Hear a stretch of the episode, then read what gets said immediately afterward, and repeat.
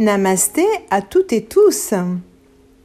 Alors, Mercure est devenu rétrograde depuis le 12 à quelques heures de la nouvelle lune.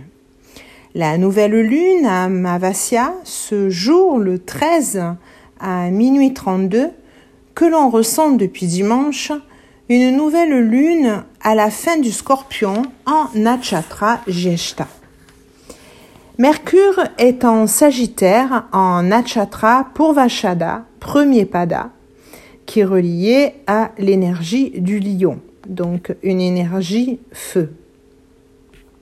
Purvashada, dirigé par Vénus et se trouvant en Sagittaire, dirigé par la planète Jupiter. Mercure, planète qui nous invite à réveiller notre voix authentique. C'est le portail vers le cosmos, donne le sens de l'adaptabilité, l'échange, la transmission, le rythme, le mouvement. Et en Sagittaire, il a cette volonté de sagesse, d'optimisme, de prendre soin des autres, ouvert à la philosophie, à la religion.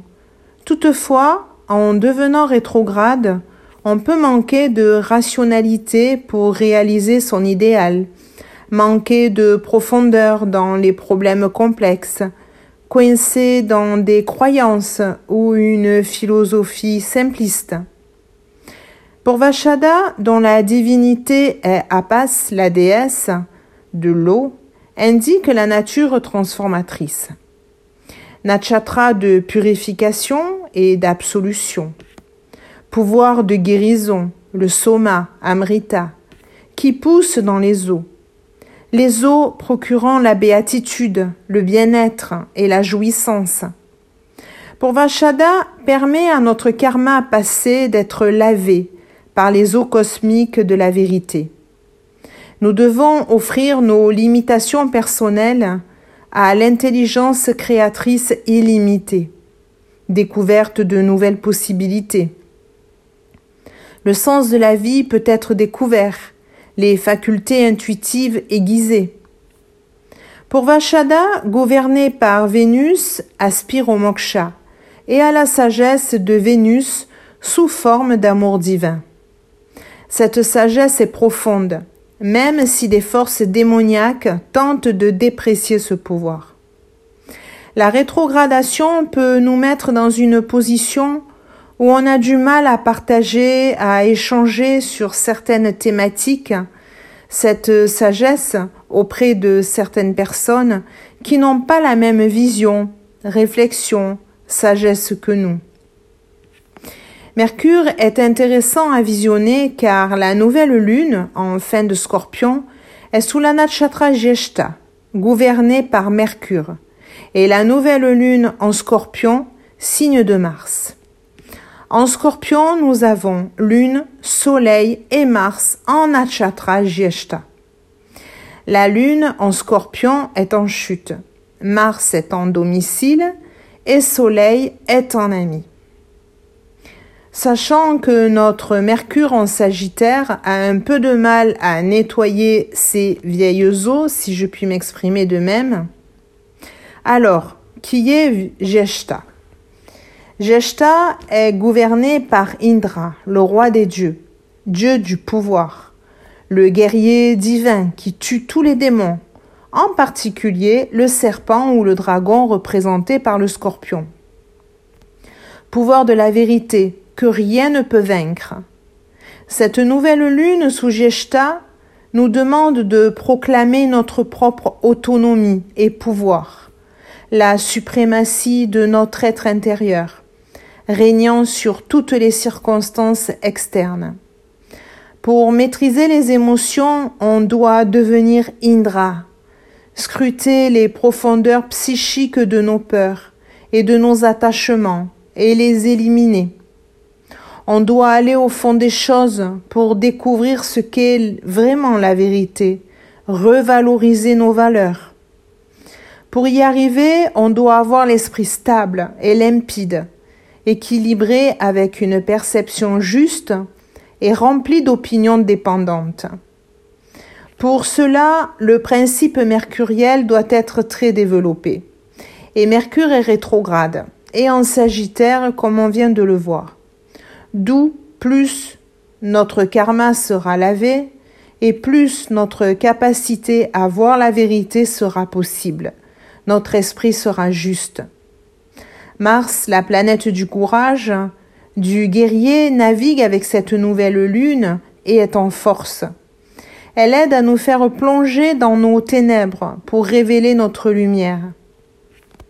Même si les fêtes de fin d'année arrivent, que vous êtes pris à terminer les budgets, faire les courses aux cadeaux, prenez le temps de vous isoler pour vous permettre de plonger en vous. C'est un cadeau que vous vous faites avant tout. Car oui, oui, Mercure change de Natchatra le 16 et c'est la Natchatra Moula. À peine la nouvelle lune nous aura donné ses conseils que déjà on sera préparé pour s'en aller vers l'énergie de la pleine lune du 27, car cette dernière sera bien marquée par la Natchatra Moula, mais on y reviendra. On va regarder qui est Moula. Moula est gouverné par Ketu. Rappelez-vous de la chronique de la semaine dernière avec le mystère du barattage, Ketu étant le corps sans tête. Dans le plan, Ketu est Nachatra Chitra, qui nous aide à être l'architecte de notre transformation. Mula est gouvernée par Niriti, la déesse du mensonge, de la destruction. Elle est Maya, ou l'ignorance. Mula est un nachatra de jugement, de danger et de transformation. Cela peut être aussi lié au moksha ou à la dissolution dans l'absolu. En fait, en cette période, Moula va nous pousser à nous aider à examiner qui nous sommes vraiment, car Moula est la racine. Donc cela nous amène vers les racines premières des choses. Moula a des pouvoirs de perception et d'aptitude à aller au-delà des choses même de nier le monde. Période difficile pour certaines âmes, car Moula déclenche de grandes transformations dans la société, parfois précipitées par des désastres de la nature, qui en ce moment proviennent par l'action de l'homme, qui est en disharmonie avec la volonté divine et cosmique. Moula étant un achatra destructeur, il est lié au potentiel destructeur de Ketu sachant que Ketu nous initie soit un nouveau commencement, soit une transformation spirituelle. Sur le plan spirituel, il incite à faire un choix sans concession, celui d'extraire la racine de ce mal qu'est l'ignorance. Swami Vitamananda nous dit dans Sagesse du cœur en ce 13 décembre la beauté de toute musique est basée sur la tonalité. Si le diapason est parfait, toutes les autres notes s'harmonisent entre elles. De même, nous aurons beau lire, penser, parler, tout cela restera lettre morte tant que nos âmes ne seront pas accordées à la grande âme, au moins supérieure. Je vous souhaite une très belle semaine et à la semaine prochaine.